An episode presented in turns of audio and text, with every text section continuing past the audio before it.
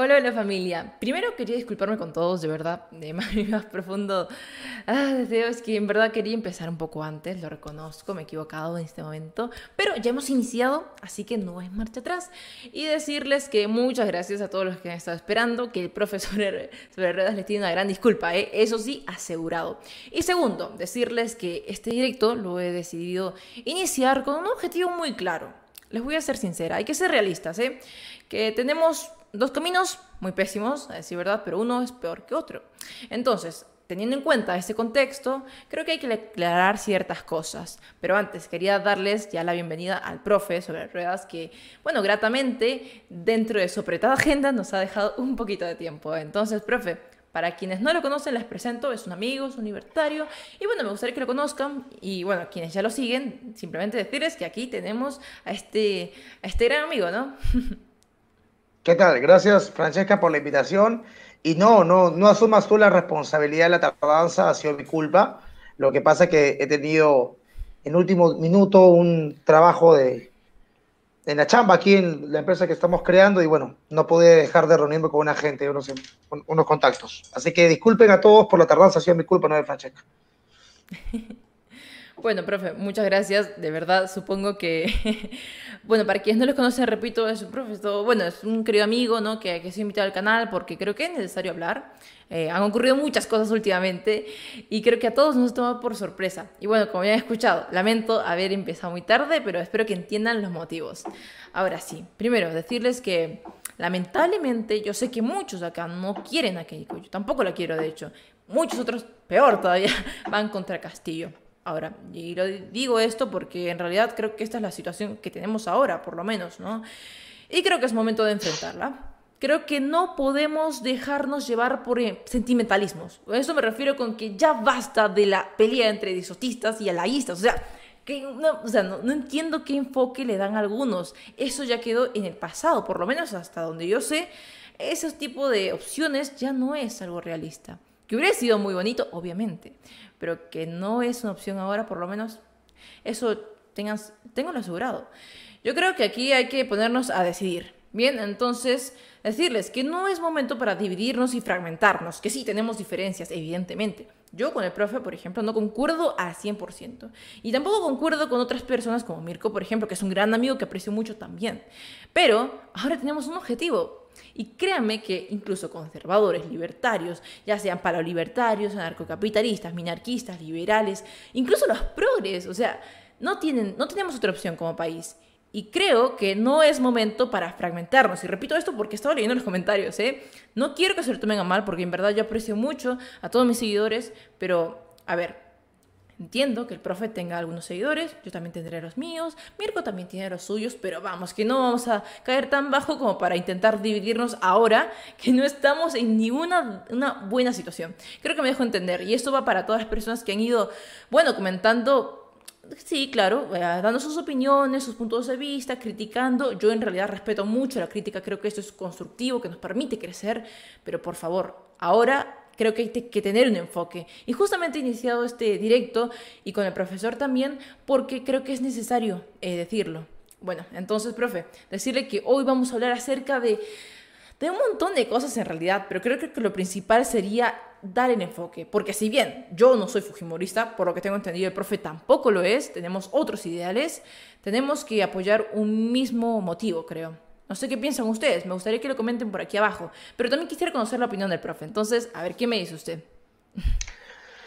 Bueno, en realidad algo que los liberales no tenemos es resentimiento. No soy resentido ni con Mirko ni con Robinson y creo que en estos momentos, más que nunca, tenemos que mostrar una unidad, una unidad que por X motivos se disolvió ya habrá momento de pelearnos después de las elecciones, en este momento no. Yo dejo mi orgullo, que es cuantioso, que es elevado, que es eh, muy grande, lo dejo de lado y yo extiendo la voluntad de unir fuerzas con Mirko, con Robinson, contigo, con Gabo, con todos, con todos, con todos, y poder frenar el avance de, el comunismo, el socialismo que representa Pedro Castillo. yo no tengo ningún inconveniente. Si tengo que pedir disculpas por los excesos que tuve hacia Mirko y Robinson, no tengo ningún problema, les pido disculpas. Creo que es momento de dejar de lado esto. Yo no estoy exigiendo que ustedes me pidan disculpas a mí. Ya pasó, ahora es momento de estar unidos contra la izquierda. No importa si voté por Porky, no importa si votaron en blanco, yo tengo mi opinión con los que votaron en blanco, otros tendrán su opinión por los que, los que votamos por Porky. Eso en estos momentos no importa. Lo que ahora importa es frenar, frenar el avance del socialismo que ya está acá, que no es un voto pequeño, que es un voto grande. Y creo que con la ayuda de todos los liberales, libertarios, ¿por qué no? Conservadores también, ¿por qué no? unirnos para pelear contra la izquierda que está avanzando fuertemente, ¿no? Profe, si justamente quería hacer un algo, quería aclarar algo ahí, pero antes quería agradecer mucho a Dike Bianseco, muchas gracias amigo por tu aporte, Me, creo que este comentario es para usted, profe, ¿no? dice, se pone que el profe está full, que ni su libro ya me quiere vender, no mande su cuenta. Bueno, profe, a ver que acá puede mandarse unas cherries, ¿eh?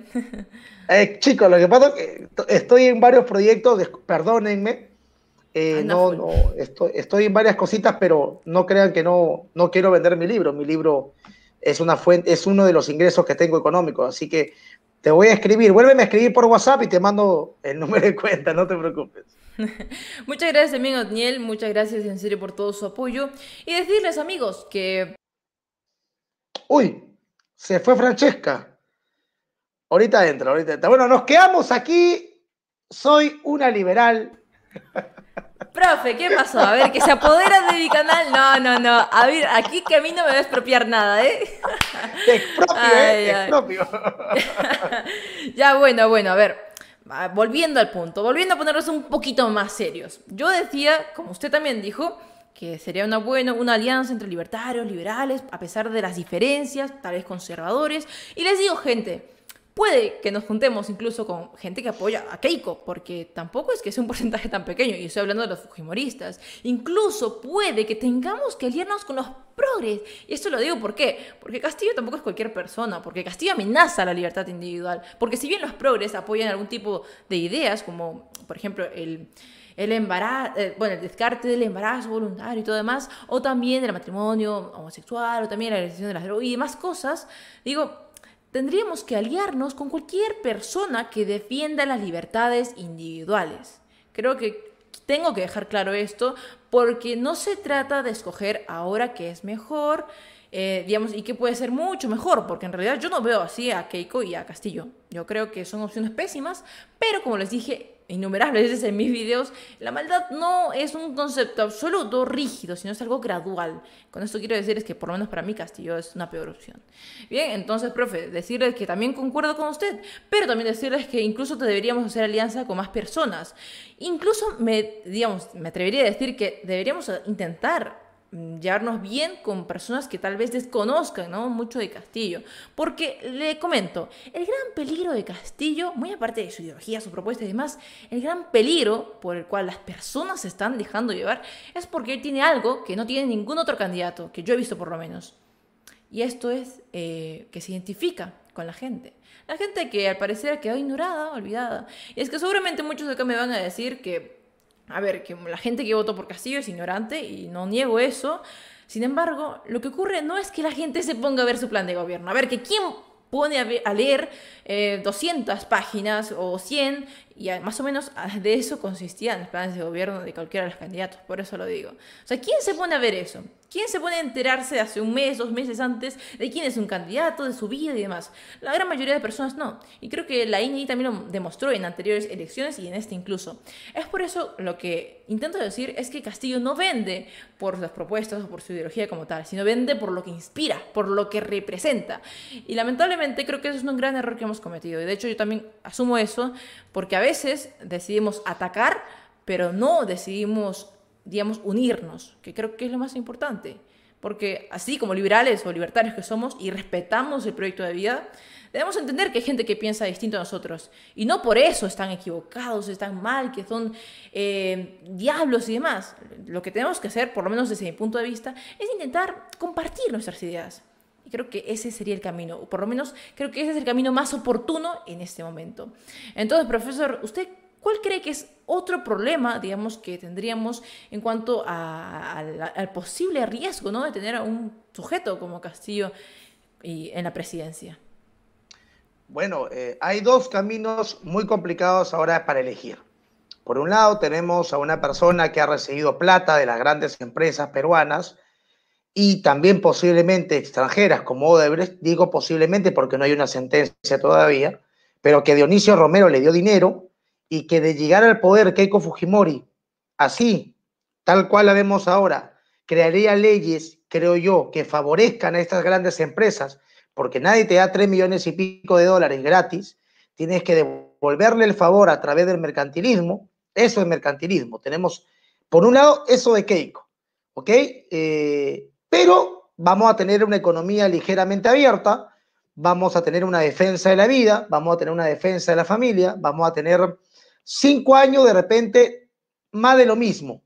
Pero por el otro lado tenemos la catástrofe total. ¿ah? Por el otro lado tenemos a un tipo que quiere cambiar la constitución para perpetuarse en el poder, porque los primeros dos años, si llegara al poder el señor Castillo, va a promover la Asamblea Constituyente, la van a elegir, en esos dos años, ya por lo que hemos visto en, Bolivia, en Ecuador, en Venezuela, esos dos años se va a encargar de, de, tirarse el dinero posible, subsidiando cosas a la gente, le va a regalar cosas a la gente, y cuando va a terminar su gobierno, como no va a poder reelegirse, él va a decir, bueno, la voz de Dios es la, la voz del pueblo y la voz de Dios. Si ustedes quieren que yo me mantenga en el poder con una reelección, pues vamos a un referendo. Y como la gente le van a regalar de todo, y va a haber un populismo gigante, el tipo lo van a, aceptar su reelección, van a modificar la constitución y el tipo se va a quedar cinco años más. Y van a seguir subsidiando, seguir regalando, nos vamos a, endeudar en el extranjero, vamos a tocar el Banco Central en algún momento, vamos, van a subir los impuestos, se van a expropiar, se van a nacionalizar, entonces el tipo va a estar regalando y gente que va a creer que estamos creciendo como los que creen que, eh, eh, por ejemplo, que Bolivia está bien. Hay gente que no sabe cómo se maneja la economía boliviana, que tiene un déficit fiscal del 8% del Producto Bruto Interno y la deuda se ha triplicado, la deuda externa. Entonces, el tipo cada vez que acabe su gobierno se va a ir a un referéndum para que la gente se vuelva a elegir, para que la gente lo vuelva a elegir, lo vuelva a elegir. No hay que ser un erudito para darse cuenta de esto, solamente un inválido mental, solamente una persona que carece de conocimiento básico de historia y de historia reciente, ¿ah? podría creer que el tipo va a entregar el poder a los cinco años. Entonces, tenemos, Francesca, estos dos panoramas. Tenemos a una mercantilista, ¿ok? Que recibió plata de empresas privadas y que posiblemente esta, esta mujer le devuelva el favor a través de leyes, a la que podemos darle una hoja de ruta, ¿por qué no? Algunos puntos, compromisos, donde ella se, valga la redundancia, se comprometa a defender la vida, a entregar el poder a los cinco años, a no devolverle ningún favor a ninguna empresa privada, a no crear leyes con nombre propio. Y tenemos por el otro lado un tipo que ya desde ahora está diciendo que va a eliminar el Tribunal Constitucional. ¿Sabe lo que significa eso? O sea, para que la gente entienda, ¿ok? El Tribunal Constitucional es el órgano que interpreta la Constitución y vela para que la Constitución se respete. Si ya no hay un tribunal constitucional, cuando este tipo esté en el poder, puede su bancada zurda o como sea, crear una ley que es anticonstitucional, pero ¿quién, la, ¿quién podría saber si lo es o no? Solamente ellos. Entonces, eso es absolutamente peligroso. De hecho, creo que anteriormente diferentes, algunos periodistas, como por ejemplo Jaime Bailey, dijo que con Castillo como presidente podríamos tener una posible una dictadura, ¿no? Miren, eh, he estado leyendo los comentarios ahora, si es que me han visto un poco distraídas por ese motivo, pero decirles que yo sé que hay muchas, muchas personas que no piensan que Castillo sea la peor opción, consideran que Keiko es mucho más peligrosa. Algunos creen que el voto nulo es una salida a, bueno, esta crisis, ¿no? A ver, profe, por favor, ¿no? Es decir, es que yo tampoco es que comparte esa postura, pero bueno, volviendo al punto. Eh, miren, yo les diría de, bueno, de manera muy humilde que por favor crean lo que crean, tengan la opinión que tengan, por lo menos digo, intenten ser abiertos, intenten escuchar a otras personas, porque lamentablemente, aunque no quieran, todos vamos a asumir las consecuencias de lo que ocurra ahora.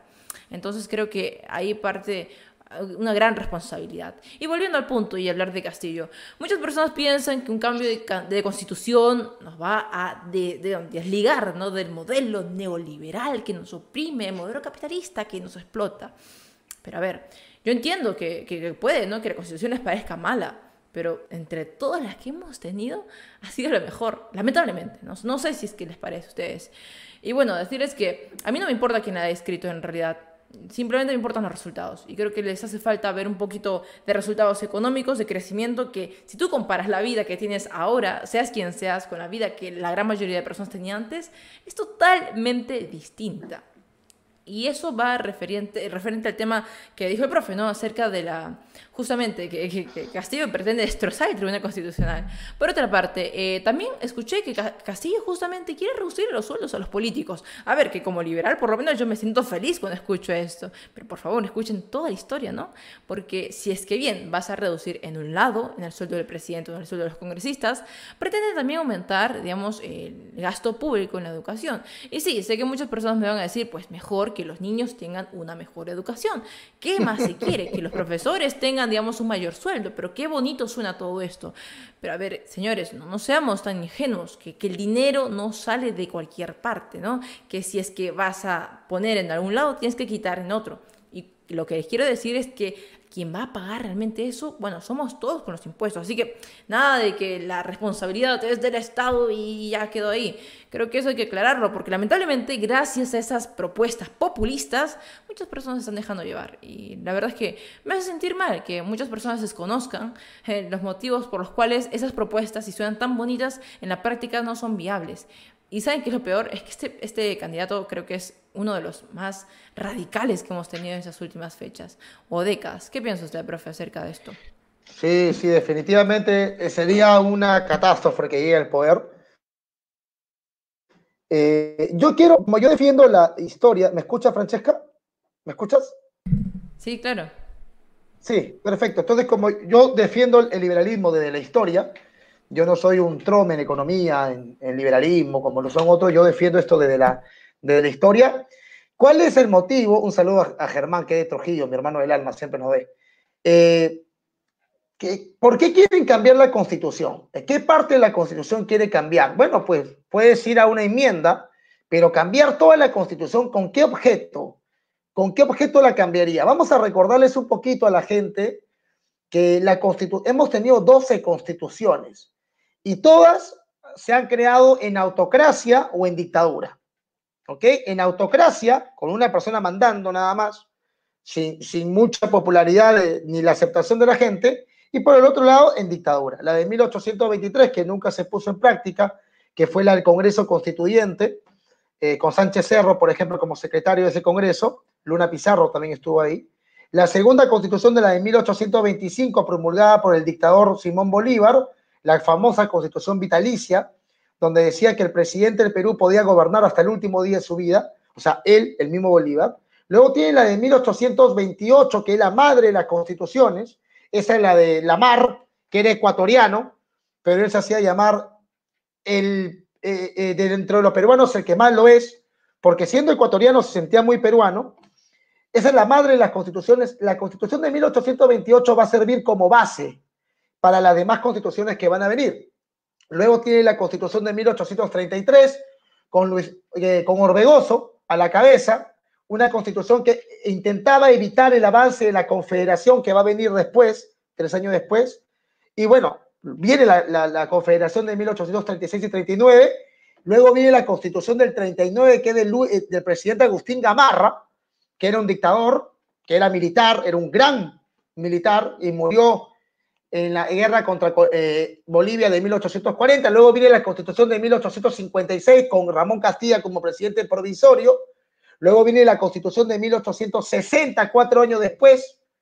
Eh, esa es la constitución más añeja que hemos tenido porque va a estar de 1860 hasta 1919, pero con un intervalo, porque en 1867, después de la guerra con España, el 66, Mariano Ignacio Prado crea una constitución que no va a durar mucho tiempo y luego nos vamos a la de 1919 con el dictador Augusto Beleguía en la cabeza.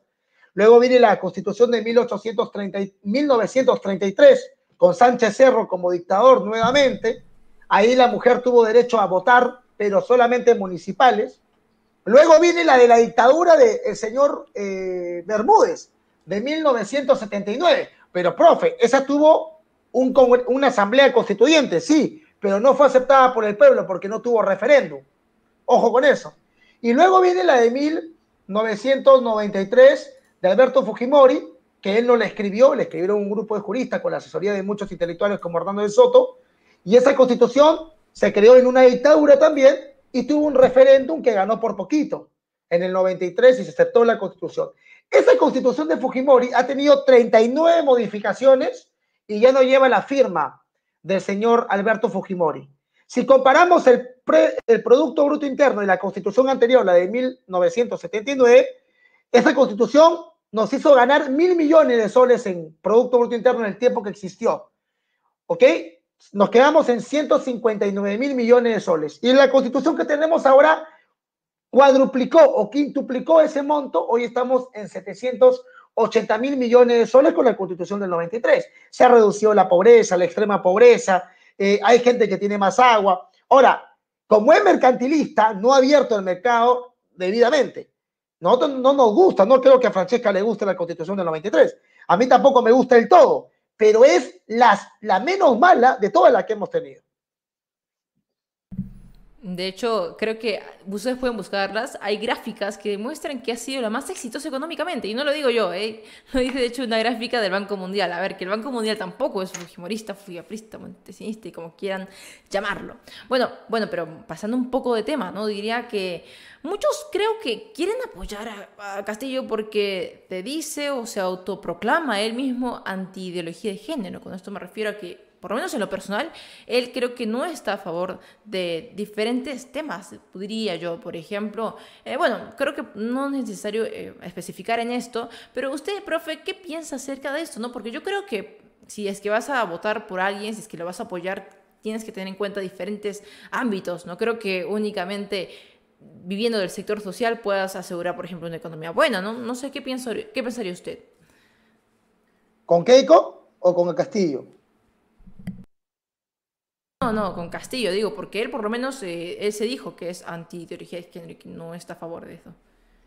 No, pues, a ver, eh, lo que pasa es que tú, como bien sabes, la izquierda, hay una izquierda marxista, conservadora, y hay una izquierda que se conoce como el marxismo cultural, que representa a Verónica Mendoza, pro ideología de género, pro, voy a decir interrupción para que no te baneen el, el porque no es una interrupción, pero voy a poner, por si acaso.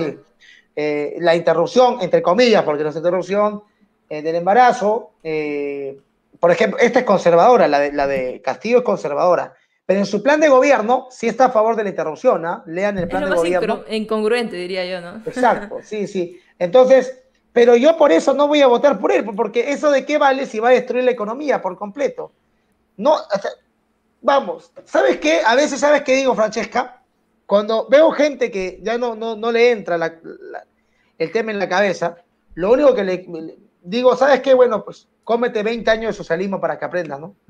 Vamos, van a tener que comerse 20 años de socialismo para que aprendan, para que conozcan realmente qué es hacer cola, para que conozcan qué es la inflación, para que conozcan qué es ir a una tienda y comprar un kilo de azúcar a 8 soles y al día siguiente comprarlo 20 y al otro día comprarlo 50 y al otro día comprarlo a 100.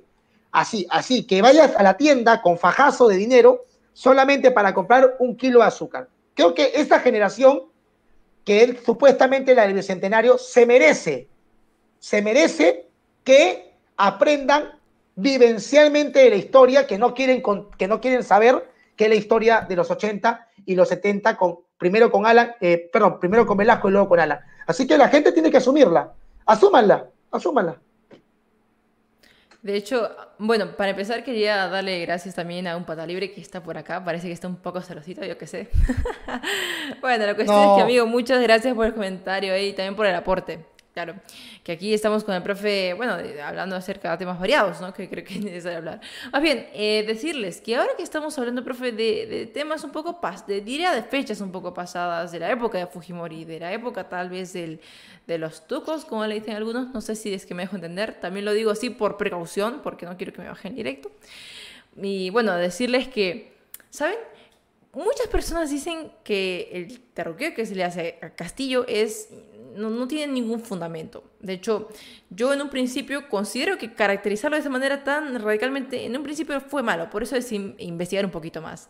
Y me di cuenta que algunos van diciendo que no tiene ninguna relación con personas de Moadef, de Sendero y demás, porque él simplemente pertenecía a un sindicato de maestros llamado eh, Conare Sute, por lo que tengo entendido. Pero ¿saben? Eh, que, que es algo que no te cuenta mucho, creo, la prensa, es que justamente ese sindicato de profesores, nada más, eh, ha sido fundada por una persona que era integrante de MOADEF. Entonces, creo que es importante recalcar eso. ¿Te digo por qué? Porque justamente acá tengo, eh, a ver, les, menciono, ¿no? Que ese vínculo que se vio en la huelga, de, en la huelga magisterial, eh, creo que es innegable. Y lo que me parece muy curioso es que ahora Castillo esté intentando negar esto, que esté intentando desligarse. Yo creo que es porque ahora que sabe que está en segunda vuelta, o por lo menos lo que tenemos ahora indica todo ello, eh, está, intentando limpiando, limpiarse un poco. Pero, profe, hay algo que me preocupa algo, que, muchos dicen que va a ser un llanta 2.0 que simplemente tiene propuestas, pero no va a ser tan radical porque no se le van a permitir, porque el Tribunal Constitucional, porque el Congreso y demás. Pero ¿sabe qué le cuento? Anteriormente en unas entrevistas ya ha dicho que no piensa doblegarse, que no piensa cambiar la hoja de ruta. Y por lo menos a mi parecer, con lo que he visto, por lo que he visto, no creo que Castillo sea tan tibio en ese sentido. Creo que Mm, sí puede llevar. Y seguramente muchos van a pensar aquí en el chat que, que, no, que, que, tal vez ocurra algo para que no lleve, a plan, no lleve a cabo sus planes. Pero usted qué piensa, profe? ¿Usted cree que es posible? Yo diría que peligramos bastante. Yo creo que es un Evo Morales inicialmente y luego un, un Chávez, ¿no? No tengo duda de eso. el, tipo, el tipo es indudablemente una amenaza a la democracia, una amenaza a la economía una amenaza a las libertades individuales, una amenaza a las instituciones públicas, una amenaza al Estado de Derecho. Eh, yo no tengo, mira, yo no soy políticamente correcto. ¿ah? Yo no, no voy a decir groserías en, tu, en, tu, en vivo porque es tu canal y me estoy controlando de los comentarios que están dando acá tus eh, seguidores o algunos haters. No, tranquilo, tranquilo. No, no, no voy a decir porque es tu canal, pero si yo estuviera en mi canal hace rato ya los hubiese desarnado con violencia, pero en realidad yo creo que, yo creo que eh, es la frase de Agustín Laje, ¿no? Hay una frase que dice, las personas inteligentes aprenden de los errores del otro, las personas mediocres aprenden de sus propios errores, pero solamente las bestias no aprenden ni de sus errores ni de los errores del otro.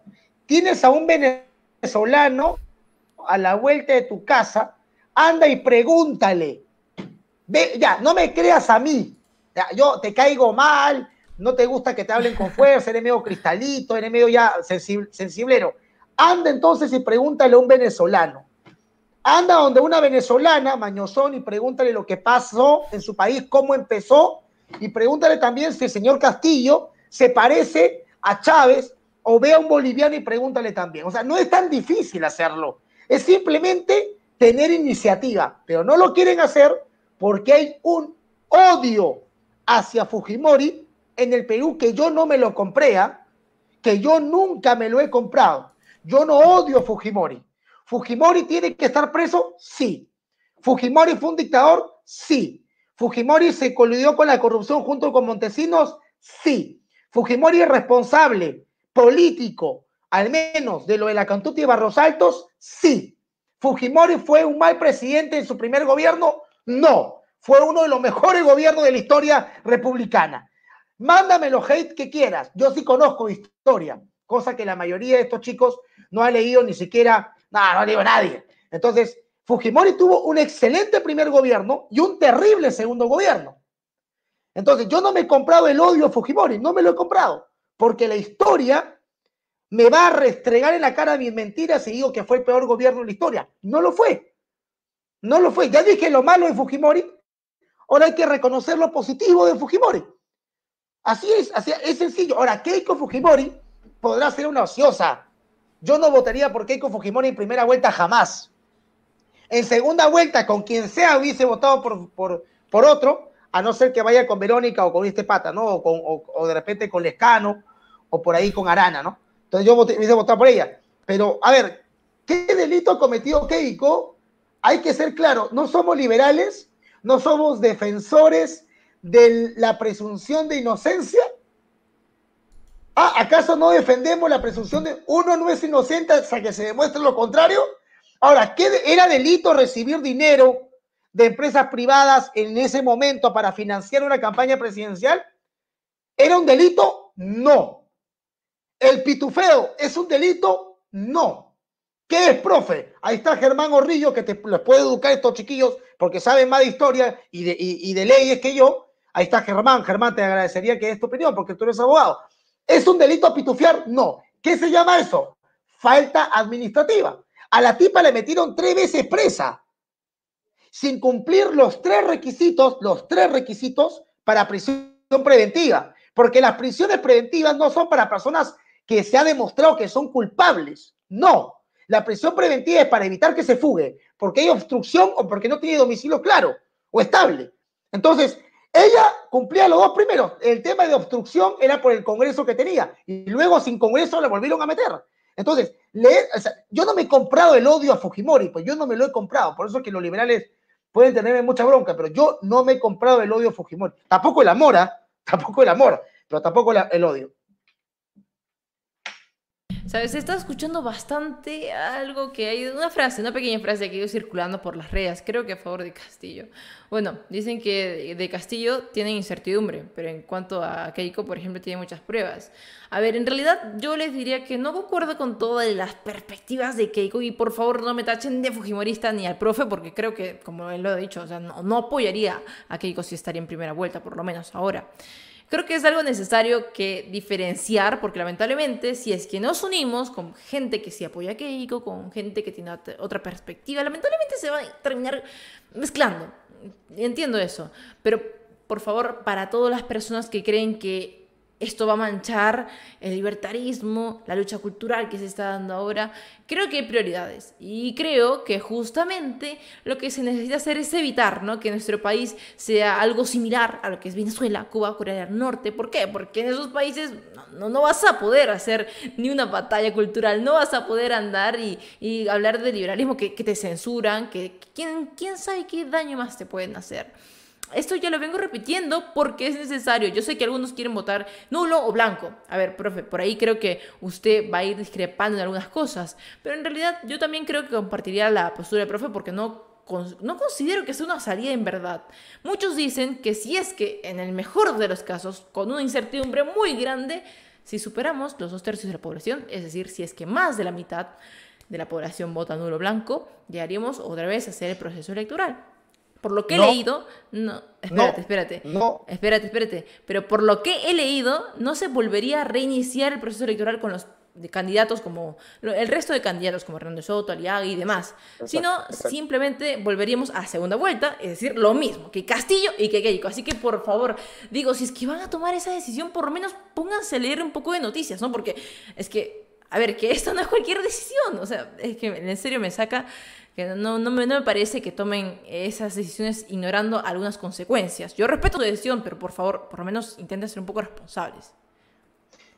Exacto, a ver, a ver vamos, vamos a dejar claro este tema del voto en blanco, porque a los que lo están promoviendo son, de verdad, gente que no, pueden, agarrar la constitución, que esta es un la pueden comprar en el centro de Lima o eh, asesores con un abogado, y lean un poco de historia de Marco, de, de, de Álvaro Vargas Llosa, de Jaime Bailey, y miren cómo dos personajes tan importantes promovieron el voto en blanco y no llegó a nada, ¿no? Tienes que tener el 66,66% 66 de los votos blancos, ¿para qué? Para que la segunda vuelta se declare nula. Y luego volverían a postular los dos. No es que se regresa al inicio total. No, o sea, son brutos para todos estos sea, eso no va a solucionar nada. Nada. Así que trágate tu orgullo, como estoy tragando yo. O sea, yo me estoy tragando mi orgullo, acabo de pedirle perdón.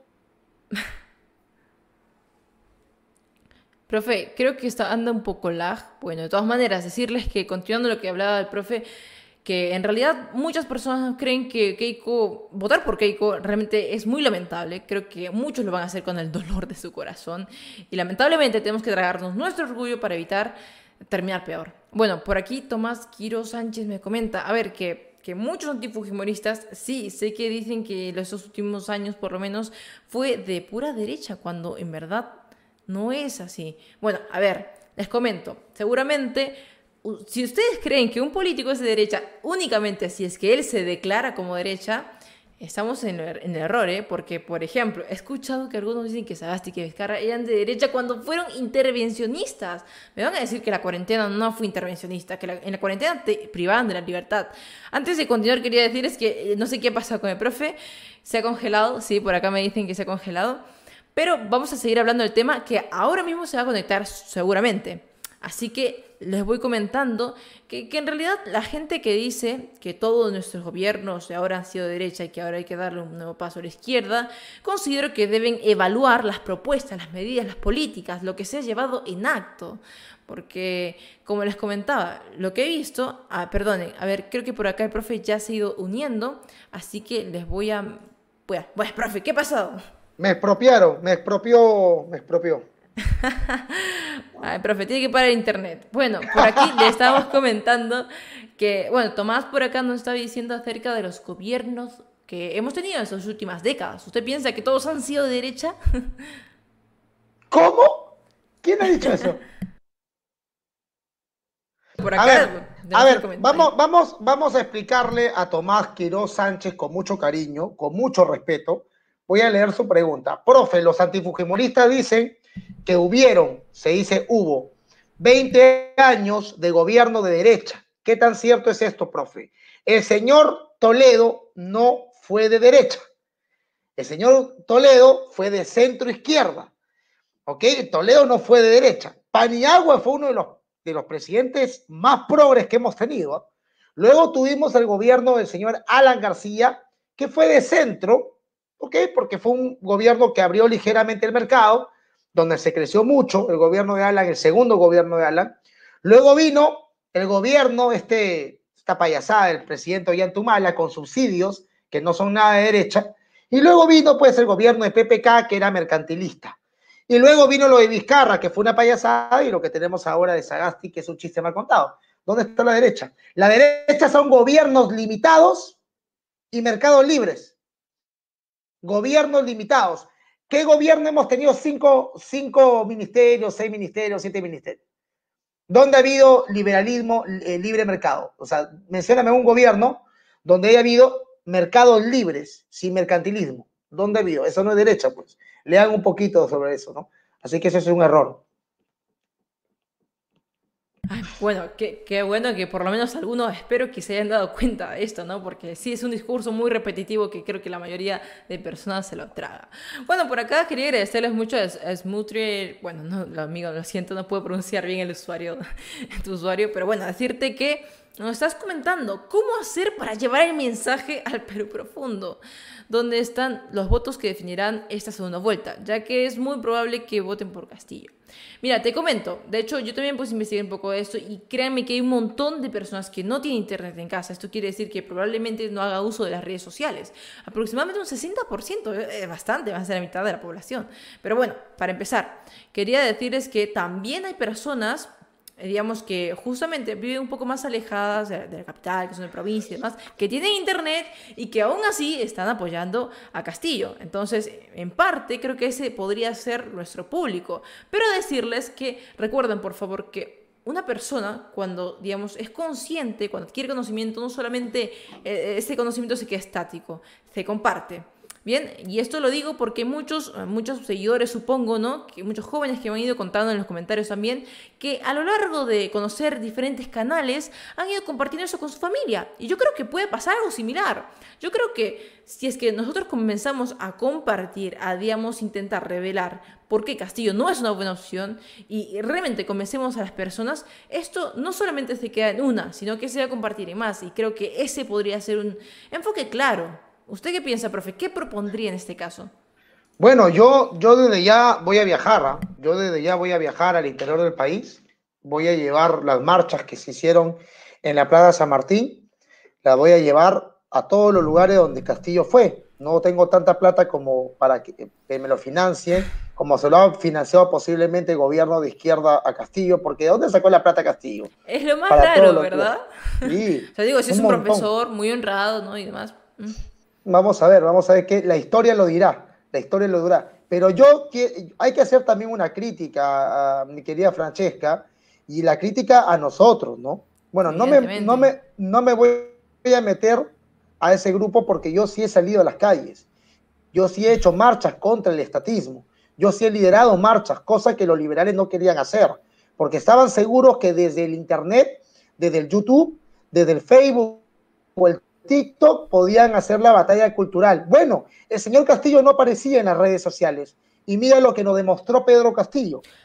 Pedro Castillo Ahí creo que hay que aclarar algo, ¿eh? los zapatos. Con esto termino. No, esto, lo digo. Eh, Ay, a ver. Con esto termino. El, señor, lo que, lo que la izquierda sí es, lo que la izquierda sí es, es, no será trabajadora para ganarse la vida, pero es empeñosa en sus ideas. Y la izquierda va a los lugares donde el liberal no quiere ir. A ver, anda a un pueblo cuyo río ha sido contaminado por una empresa minera y los peces están muriendo y no tienen que comer y los peces son su sustento y dile a, ese, a esa persona, Hayek va a resolver el problema, Rothbard lo va a hacer, Milton Friedman lo va a hacer. No, te manda por un... No, no, tienes que llevar las ideas de la libertad al llano. Hay que ensuciarse los zapatos, hay que bajar al llano. Y no lo digo por Mirko, ¿ah? porque Mirko se ha ido a las marchas.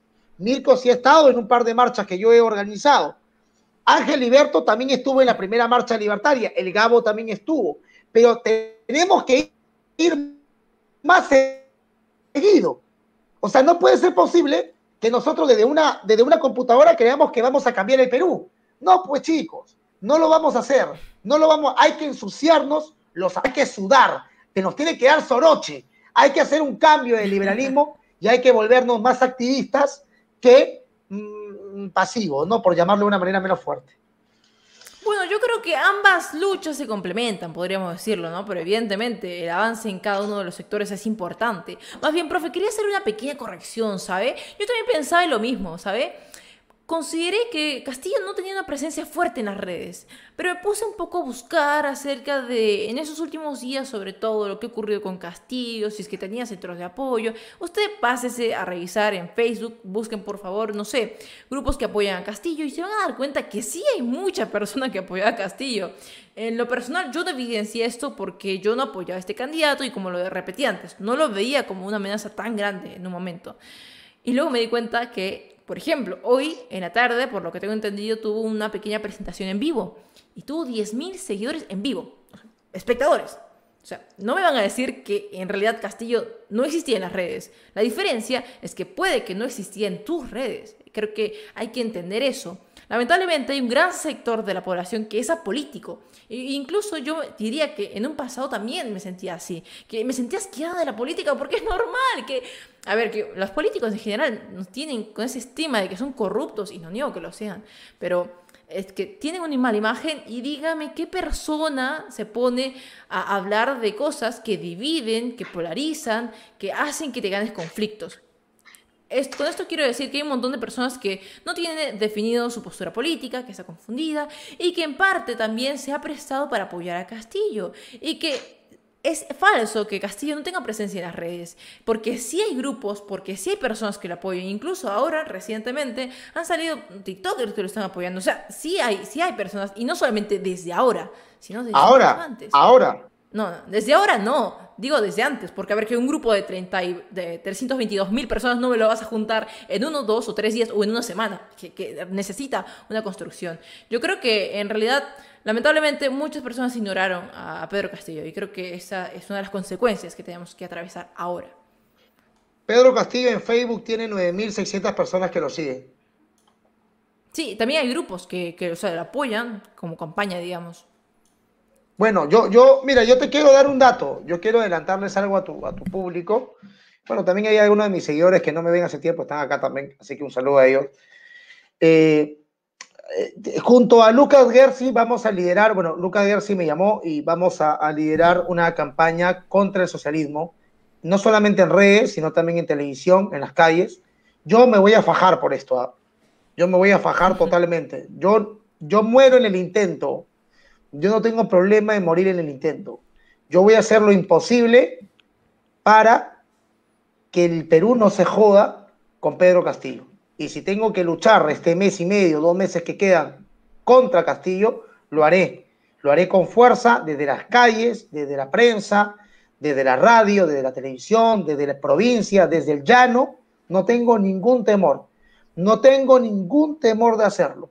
Y para la gente que ya pone ahí, te está pagando Keiko, bueno, demuestra que me está pagando. Como también decía que me pagaba por. Claro, demuéstrenlo. Me importa tres bledos lo que digan, lo que dicen que me está pagando. Yo no tengo ningún problema de creer eso. Yo no quiero que mi país se joda. Y yo voy a hacer algo para evitarlo. Lo demás se cruzarán de brazos y la historia lo juzgará. Yo estoy aquí para pelear.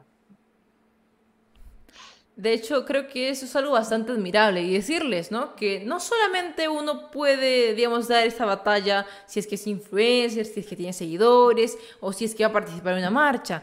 De hecho, creo que lo que falta también es que mucha más gente, sí, o sea, por más que sea simplemente una persona que no es influencer, que no es youtuber o que no tiene mucha cantidad de seguidores, lo que puede hacer es compartir esto por redes, aunque no crean ese tipo de colmena, podríamos llamarlo, hace que eso llegue a más personas. Entonces, decirles que con su aporte también, compartiendo, por ejemplo, este video, compartiendo los videos de profe, compartiendo los videos de esta comunidad, ayudan un montón. Y bueno, más bien volviendo otra vez a hablar de Castillo, porque sé que hay muchas personas que están aquí diciendo que que Keiko es mucho peor, que yo no, la verdad es que yo considero que si es mala, lo repito, porque no, es, no soy fujimorista, nunca me he pintado de naranja y tampoco pienso hacerlo, pero sí que me voy a pintar, digamos, de defensora de la libertad si es que es necesario. Más bien, profe, usted más bien, ¿qué diría acerca de, bueno, de lo que está ocurriendo actualmente? Usted sabe que el Perú se va a polarizar, digamos, entre fujimoristas y antifujimoristas. Y he visto en redes que están como que, fujimorismo nunca más, pero es que no se trata de eso.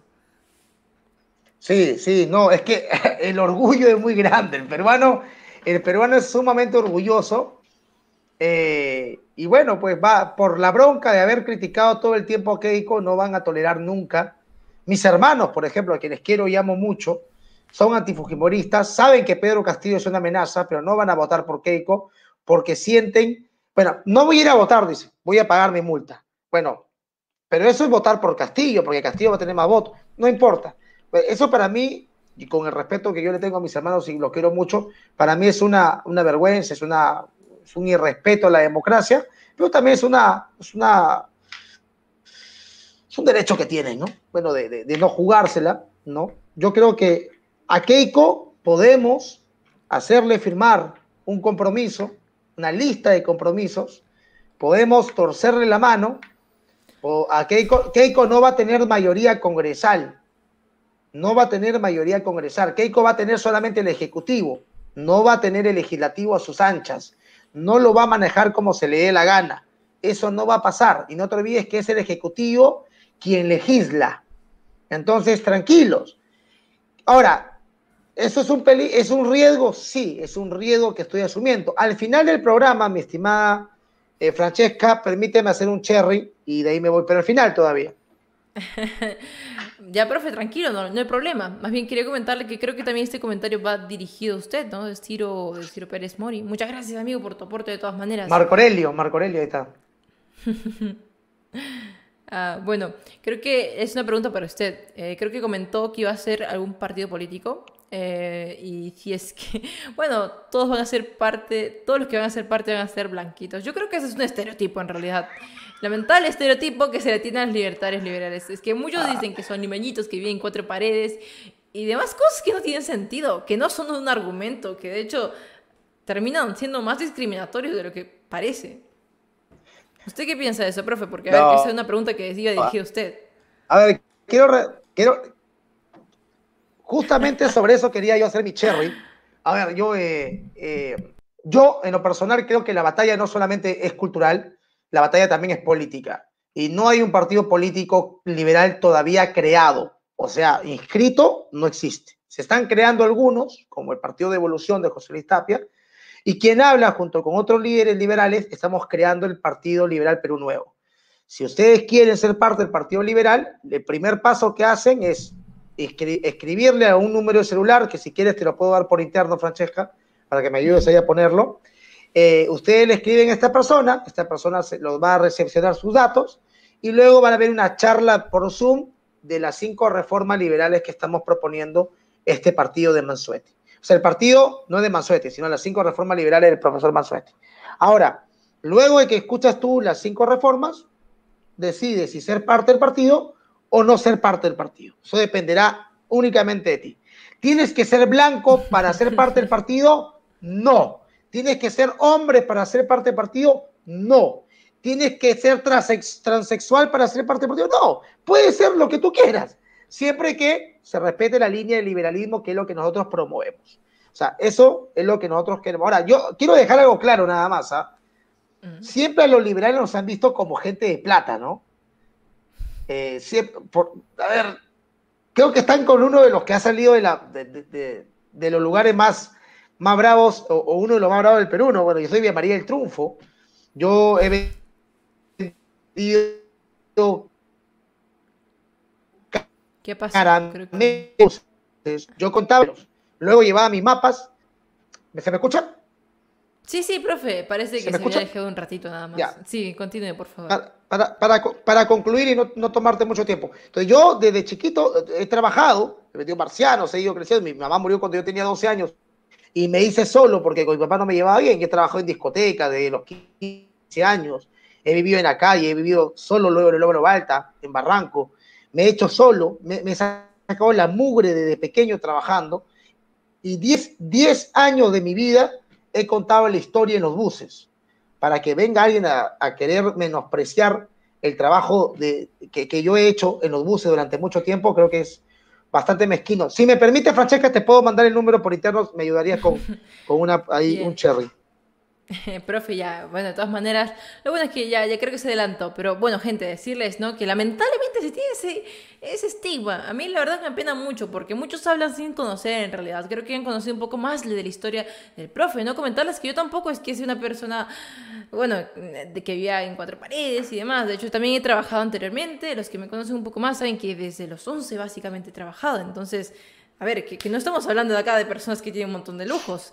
Más bien, decirles eh, profe, usted sabe que hemos pasado una serie de problemitas, de conflictos, no quiero ser más específica, los que siguen justamente el movimiento libertario en redes entenderán a lo que estoy haciendo referencia, espero que sí, porque hace unos días pasamos algo que creo que al final y terminó fragmentando una unión que venía construyéndose hace mucho tiempo y que en realidad me apena un montón. Pero, profe, entonces, eh, disculpe por ser un poquito tan directa, ¿no? Pero le preguntaría si es que usted se uniría de nuevo al grupo de WhatsApp, o sea para quienes no saben, nosotros nos organizamos, sí, nosotros nos organizamos y nos mantenemos en contacto, ¿no? Entonces, por eso tenemos un grupo en el que hablamos y de vez en cuando. ¿Usted, usted se uniría de nuevo? Yo ya le pedí disculpas públicas hace, ¿cuánto? 40 minutos a Mirko y a Robinson. Y lo vuelvo a hacer. Disculpen, chicos. Creo que eh, eh, tuve un, un exceso.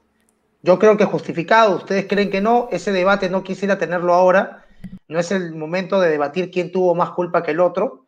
Yo ya estoy reconociendo que me excedí, pero yo creo que en estos momentos, Mirko, Robinson, porque fueron ustedes principalmente, no es momento de estar eh, cada uno por su lado, creo que es momento de juntarnos y hacer la gran revolución liberal que la podríamos alcanzar si nos unimos. Eso es lo que yo propongo. Yo les pido perdón, no disculpa, porque perdón, disculpa, se lo pide a cualquiera, le pido perdón y, vamos para adelante. Si ustedes aceptan mi, perdón, yo encantado de poder unirme al WhatsApp. Y no solamente al WhatsApp, sino reencontrarme con Mirko y con Robinson, ¿no? Pero principalmente con Mirko, que era con quien yo tenía una amistad, eh, incluso nos habíamos visto un par de veces aquí. Y, bueno, yo ya, ya, lo dije, ¿no? Yo no tengo problema. Yo no soy rencoroso, yo no soy resentido tampoco. Bueno, profe, de hecho eso es una buena noticia, ¿no? Porque en realidad yo sí andaba bastante, bastante preocupada con lo que había ocurrido. La verdad es que yo considero a ambos grandes amigos, los aprecio, a pesar de tener ciertas diferencias siempre en cuanto a los ideales, pero considero que hay que tomar un enfoque. Y no es momento para dividirnos, fragmentarnos, que eso no nos va a llevar a nada. Seguramente algunos se van a poner a recordar el pasado. Lamentablemente, eso ya es historia, que, que ya no tiene sentido volver a hablar de eso. Sí, todos hemos sido culpables. Aquí, por ejemplo, yo quiero ser bastante autocrítica y quiero decir que también tengo cierta responsabilidad porque creo que he hecho ciertas cosas mal. Y supongo que, así como yo, también habrán ciertos detalles, ¿no? Que considero que tal vez el profe los tendrá en cuenta, Mirko, los demás influencers también. Pero gente, todos cometemos errores, como dicen algunos, pero ahora estamos en un momento difícil y creo que es oportuno justamente reconciliarnos. Entonces, profe, en serio, me, agrada mucho saber esta noticia y espero que en un próximo momento volvamos. Pero, pero, pero mándale link a Mirko, no tengo problema, lo hacemos ahorita en tu canal para que reviente tu canal. Mándale link a Mirko, no tengo ningún problema.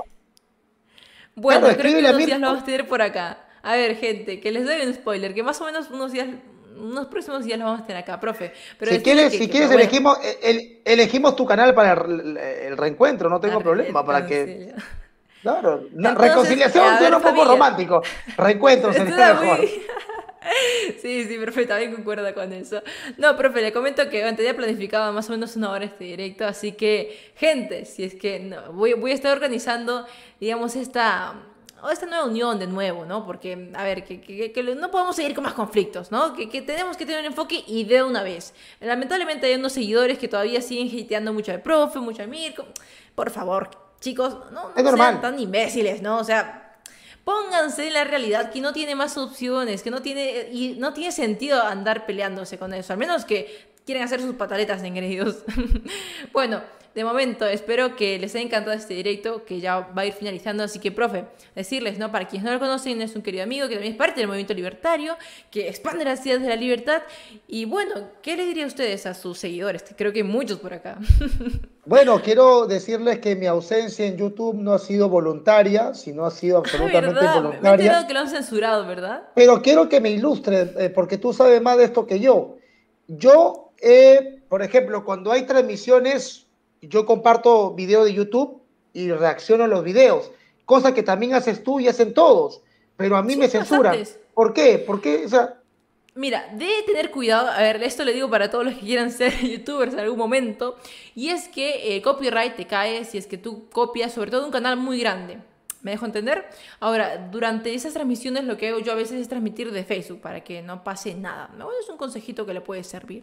Pero de todas maneras hay que tener mucho cuidado porque a mí también me han censurado bastante por ese tipo de cosas. Así que, profe, igual, de todas maneras, eh, sabe que YouTube es un poco complicado de entender. Por eso, profe, sí, por, Eso, por eso me ausenté y regreso este viernes. El sábado tengo entrevista con Marta Chávez. La próxima semana tengo entrevista con Galarreta. Y posiblemente, posiblemente a fin de mes con Keiko Fujimori ya hablé con su asesora. No, profe, ¿en serio? Una pepa. ¿Qué está pasando, profe? Ah, Vamos a ver si. Mucho le va a decir el tupper. ¿Dónde está el tupper? No, yo. Van a ver la entrevista que le voy a hacer a Keiko. Van a ver la entrevista que le voy a hacer a Keiko. Tiene que hacerla sudar, profe, por favor. No, vas a ver la entrevista que le voy a hacer a Keiko.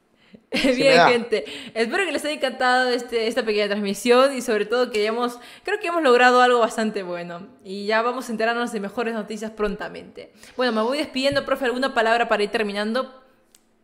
Voy a ir después de esta transmisión, como ya no, ya no vas a estar transmitiendo tú o, vas a seguir. No, no, no, para nada, ya, aquí, aquí ya termina ya. Entonces, permíteme hacer esto. Me voy a ir a mi canal de Facebook, que es el profe sobre ruedas ahora mismo y vamos a hablar de algunos, algunas noticias buenas que tenemos y vamos a seguir debatiendo el tema coyuntural político. Si quiere ver mi, en vivo en Facebook, porque YouTube no puedo, mi Facebook es el profe sobre ruedas. No, jamás. Hay que luchar contra la censura, a ver qué suele pasar. Bueno, hasta aquí también entonces. Nos vemos. Dime, dime, ¿qué ha pasado? Francesca, quiero decirlo públicamente, quiero decírtelo públicamente porque por teléfono te lo dije yo te conozco hace seis meses, una vez entraste a un Zoom y tú tenías creo que 600 seguidores en YouTube y yo me alegré cuando te conocí porque dije, ya era hora que una joven, una señorita, una chica, defienda las ideas de la libertad. Has crecido impresionantemente. Tu, tu, tu reacción a las elecciones tuvo más vistas que todos y yo te felicito, de verdad que estoy complacido por ser tu amigo y espero que continúes en ese ritmo. Así que muchas gracias por defender la ciudad de la libertad. Muchas gracias a usted, profe, por todo, todo el apoyo que le ha hecho a esta comunidad. Y más bien decirles que yo les agradezco mucho a mis seguidores porque en realidad gracias a ustedes todo este canal sigue creciendo. Gracias a todos los aportes que dan con sus likes, con sus comentarios y más. En realidad me he sentido muy feliz por los logros que vamos consiguiendo. Profe, ¿qué le parece si es que nos, nos despedimos con la típica uh, arenga libertaria? ya, perfecto. Tú mandas. A ver, vamos a ver si es que coordinamos. A ver, 3, 2, 1. ¡Viva libertad, carajo! ¡Viva libertad, carajo! Ay, bueno, chicos, hasta la próxima. hasta la próxima.